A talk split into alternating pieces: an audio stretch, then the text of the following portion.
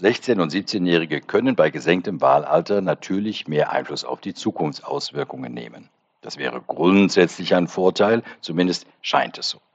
Ich bezweifle aber, ob das wirklich einen wesentlichen Unterschied im Hinblick auf eine bessere Zukunft hätte.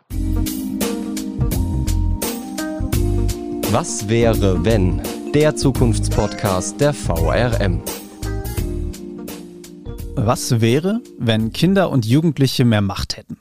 Denken wir an einen Wahlsonntag in Deutschland. Den hatten wir in der Region hier ja erst im März. Da hatten wir die Landtagswahlen in Rheinland-Pfalz und die Kommunalwahlen in Hessen. Für viele Menschen sind Wahlen ja wirklich so ein höchst wichtiger Akt. Das Hochamt der Demokratie heißt es ja auch gerne mal. Manch einer, der zelebriert diesen Gang zu ONU so richtig, auch wenn der Zauber so ein bisschen verflogen ist, was daran liegt, dass es immer mehr Briefwählerinnen und Briefwähler gibt. Immer mehr Menschen machen ihr Kreuzchen schon zu Hause am Küchentisch oder im Wohnzimmer. Aber jetzt stellt euch einfach mal vor, Corona ist nicht mehr da und dazu gibt es noch eine viel, viel, viel, viel größere Veränderung. Es dürfen jetzt auf einmal alle wählen, wirklich alle.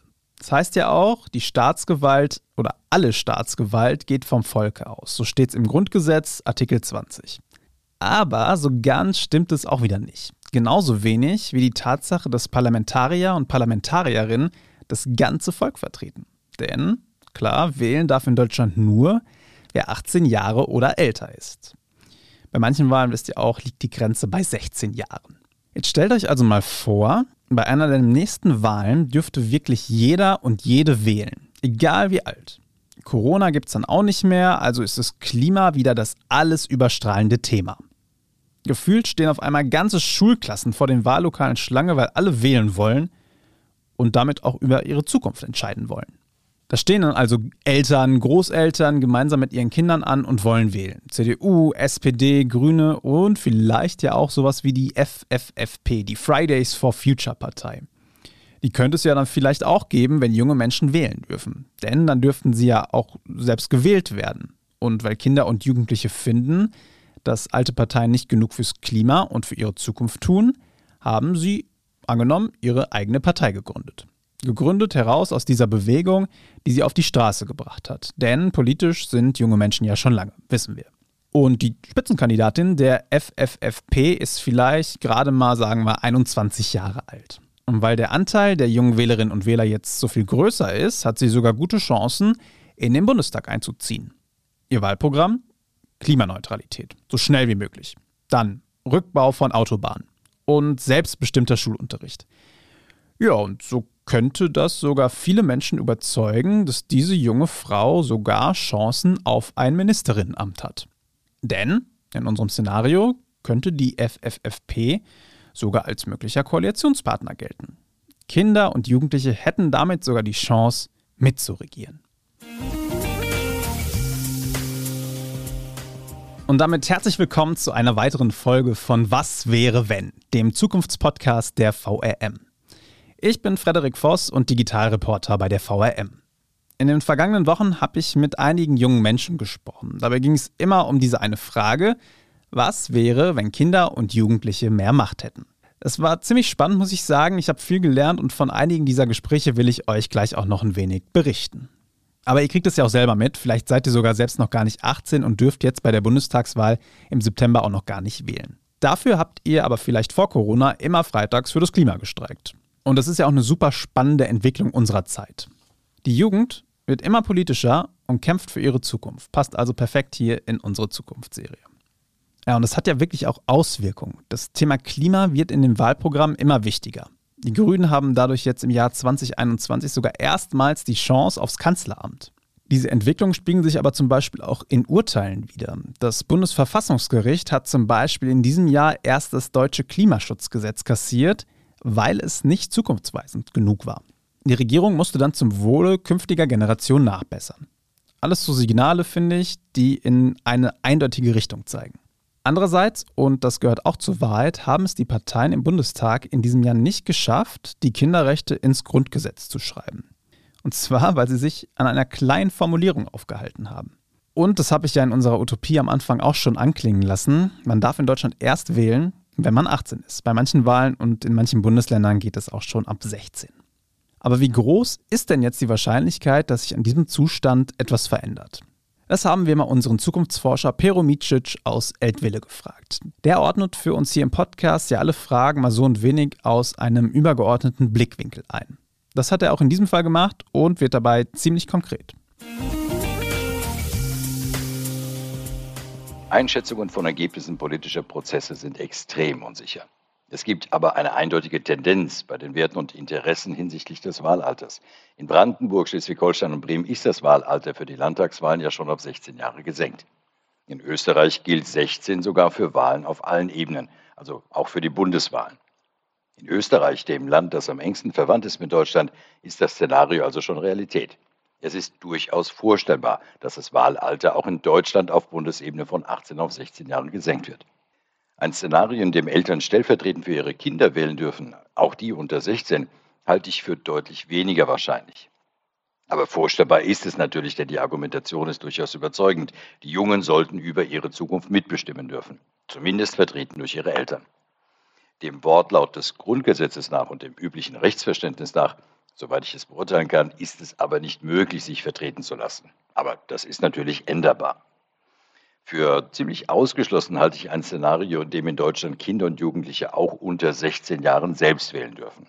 Eine rationale Betrachtung muss einfach zu dem Ergebnis kommen, dass für eine verantwortungsvolle Wahl auf Bundesebene und Europaebene mehr persönliche Reife wünschenswert ist, als man sie in diesem Alter üblicherweise hat. Wobei man natürlich zugeben sollte, dass viele Erwachsene in viel höherem Alter diese Reife auch vermissen lassen.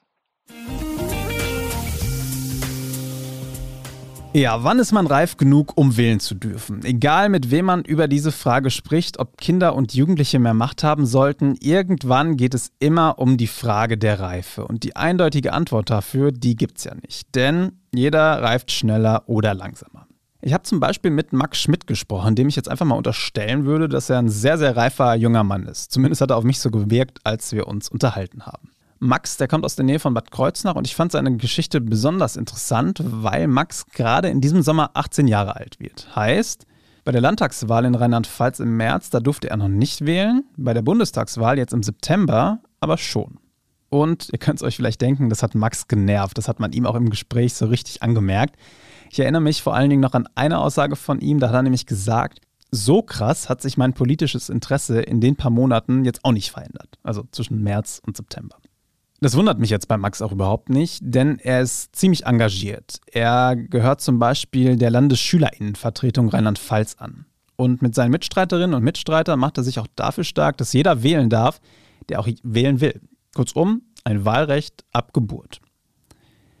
Wie das genau aussehen könnte, das ist jetzt nochmal ein eigenes Thema. Welche Auswirkungen das aber haben könnte, das habe ich auch mit Max besprochen. Was wäre denn also, wenn Kinder und Jugendliche mehr Macht hätten, weil sie zum Beispiel die Wahl hätten?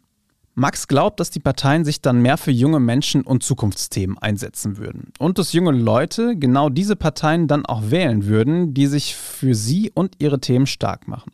Denn bisher hat er eher das Gefühl, Politiker und Politikerinnen, die schmücken sich zwar ganz gerne mal mit jungen Menschen, am Ende komme aber nicht so wirklich viel dabei rum, weil das Programm eben eher für Menschen gemacht wird, die ein bisschen älter sind, denn klar, die haben eine Stimme bei Wahlen. Und das deckt sich auch so ein bisschen mit dem, was mir Noah und Lia erzählt haben. Die beiden kommen aus Wiesbaden und gehören zum Vorstand des JUPA. Das ist das Wiesbadener Jugendparlament. Das ist eine Versammlung, die von jungen Wiesbadenerinnen und Wiesbadenern gewählt wird und die tatsächlich auch ein bisschen was zu sagen hat. Die haben wirklich so ein bisschen Einfluss.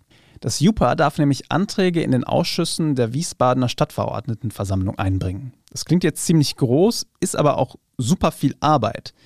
Lia, Noah und die anderen, die machen wirklich richtig Politik, arbeiten sich in Themen ein, müssen alles begründen und so weiter. Alles, was wirklich dazugehört. Und dann ist aber auch richtig viel Arbeit, und da schließt sich jetzt wieder der Kreis zu unserem Erstwähler Max, weil Lia, Noah und die anderen das Gefühl haben, oft wie gegen so eine Wand zu rennen. Wenn dann nämlich von den in Anführungszeichen Großen mal ein Antrag vom JUPA angenommen wurde, dann müssten sie immer wieder nachhaken und machen und tun. Das haben sie mir erzählt. Und oft bekämen sie dann auch so richtig vertröstende Antworten. Lia hat das ganz schön zusammengefasst und gesagt, den Verantwortlichen, denen fehle oft Mut, Wille und Toleranz für Neues und die Meinung junger Menschen, die würden einfach oft abgetan. Das hat man dann auch ganz schön an einem sehr konkreten Beispiel in Wiesbaden gesehen. Das JUPA hatte es nämlich geschafft, einen Antrag durchzubringen. Da ging es darum, dass kostenfreie Menstruationsprodukte an allen öffentlichen Toiletten und weiterführenden Schulen kostenlos zur Verfügung stehen sollten. Alles schön und gut, aber dann ist ein Jahr lang nichts passiert, hat Lia erzählt. Ja, und dann haben sie die Sache halt selbst in die Hand genommen und von ihrem eigenen Budget zumindest mal ein Pilotprojekt an einer Schule gestartet. Klingt jetzt super frustrierend. Noah und Lia haben aber auch gesagt, wenn man an so Themen dranbleibt und sich wieder einsetzt, dann sieht man auch irgendwann Erfolge und dann kann man echt einiges erreichen. Ja, und ich finde, das klingt fast schon nach so einer richtigen Botschaft für junge Menschen, die das Gefühl haben, sie haben sowieso keine Chance, irgendwas zu beeinflussen. Allerdings, und jetzt kommt natürlich das große Aber, es bleibt ja dabei, nicht überall gibt es UPAs. Und Fridays for Future Demos, die strahlen natürlich erstmal auf der Straße, aber sie ersetzen halt auch keine Wahlstimme. Bleibt also alles beim Alten oder dürfen bald auch jüngere Menschen wählen? Zumindest mal ab 16? Das haben wir Pero Micic, unseren Zukunftsforscher, auch nochmal gefragt und der hat die Chancen für uns so ein bisschen eingeordnet. Unsicherheit besteht im Wesentlichen nur im Ausgang der Wahl der nächsten Jahre. Sobald die entsprechenden Parteien, die eine Senkung des Wahlalters auf 16 Jahre befürworten, die Mehrheit haben oder Koalitionspartner dazu zwingen können, wird es gesenkt werden. Ja, dann schauen wir doch mal, was die nahe Zukunft bringt. Im September, da sind wir ja dann schon ein bisschen schlauer. Vielleicht gibt es dann wirklich eine neue Regierung und dann könnte auch auf einmal alles ganz schnell gehen. Jetzt habe ich euch viel von jungen Menschen erzählt, von ihren Wünschen und von ihren Zielen. Wir dürfen natürlich auch die andere Seite nicht vergessen. Es gibt auch Menschen, klar, die sind am meisten ein bisschen älter, die bei diesem Szenario, was wäre, wenn junge Menschen mehr Macht hätten, die dann Bedenken haben. Da heißt es dann oft, junge Menschen seien zu manipulierbar für extreme Meinungen. Das ist sowas, was man oft hört. Oder eine andere Sorge. Naja, wenn wir jetzt nur noch oder immer mehr an junge Menschen denken, wer denkt dann an die Alten? Also was ist dann mit so Themen wie Rente oder Pflege? Könnte es zum Beispiel passieren, dass sowas dann einfach aus dem Blick gerät? Peromicic, der hat für uns nochmal die Argumente abgewogen, was wäre, wenn Kinder und Jugendliche mehr politischen Einfluss hätten. Ich habe es schon anklingen lassen. 16- und 17-Jährige können bei gesenktem Wahlalter natürlich mehr Einfluss auf die Zukunftsauswirkungen nehmen. Das wäre grundsätzlich ein Vorteil, zumindest scheint es so. Ich bezweifle aber, ob das wirklich einen wesentlichen Unterschied im Hinblick auf eine bessere Zukunft hätte. Erstens ist der zusätzliche Wählerkreis der beiden Jahrgänge nicht überwältigend groß. Und zweitens wäre es überraschend, wenn gerade in diesem Alter die Weitsicht und Vernunft größer wäre als beim Durchschnitt der Bevölkerung. Das wäre allerdings wissenschaftlich zu untersuchen. Ich vermute hier nur. Tatsächlich lässt sich diese Vermutung sogar mit Zahlen unterfüttern. Vielleicht habt ihr auch schon mal von den U18-Wahlen gehört. Die gibt es immer vor großen Wahlen, da dürfen Kinder und Jugendliche dann schon mal auf Probe abstimmen. Und da gab es 2017, also bei der letzten Bundestagswahl, ganz spannende Ergebnisse. Die Grünen haben in der U18-Gruppe ja, erwartungsgemäß doppelt so viele Stimmen geholt wie bei der echten Wahl. Sie lagen aber immer noch hinter SPD und CDU. Die SPD wiederum hatte fast gleich viele Stimmen, die CDU so ein paar Prozentpunkte weniger. AfD und FDP hätten dagegen rund die Hälfte ihrer Stimmen verloren. Bei den Linken, da gab es keinen großen Unterschied. Ja, ich weiß nicht, wie es euch geht, aber ich bin wirklich schon gespannt, was die Bundestagswahl jetzt im September bringen wird. Da entscheiden wir dann über unsere Zukunft. Ja, und zwar über die Zukunft aller Bürgerinnen und Bürger hier in Deutschland. Und wenn ich wir sage, dann kann ich auch an dieser Stelle natürlich nur alle die meinen, die über 18 Jahre sind. Aber vielleicht ändert sich das ja nach genau dieser Wahl. Wer weiß. Schauen wir mal. Was das verändern würde, das haben wir euch nochmal zusammengefasst auf unseren Nachrichtenportalen in den Texten, die zu diesem Podcast gehören. Was wäre, wenn, heißt auch dort unsere Reihe. Und für die Geschichte zum Thema junge Menschen und Macht habe ich zum Beispiel auch noch mit Hannah Abels gesprochen. Die arbeitet nämlich in Kitas mit ja, ganz, ganz jungen Menschen zusammen und hat mir erzählt, warum wir schon in der Kita lernen sollten, wie Demokratie funktioniert. Fand ich super spannend, würde mich freuen, wenn ihr auch dort mal reinlest. Den Link, den packen wir euch in die Show Notes unter dieser Folge und dort geht es dann auch weiter ins Dossier, in dem ihr noch viele weitere Geschichten unserer Zukunftsserie finden könnt. Und wenn ihr lieber weiter zuhören möchtet, gar kein Problem, dann hört euch einfach die weiteren Episoden unseres VRM Zukunftspodcasts an Was wäre wenn. Darüber würden wir uns sehr freuen und wenn ihr noch was zu sagen habt, dann tut das gerne einfach per Mail an audio.vrm.de oder unter den passenden Social Media Beiträgen auf unseren Kanälen. Das war's für heute. Bis dahin, kommt gut in die Zukunft.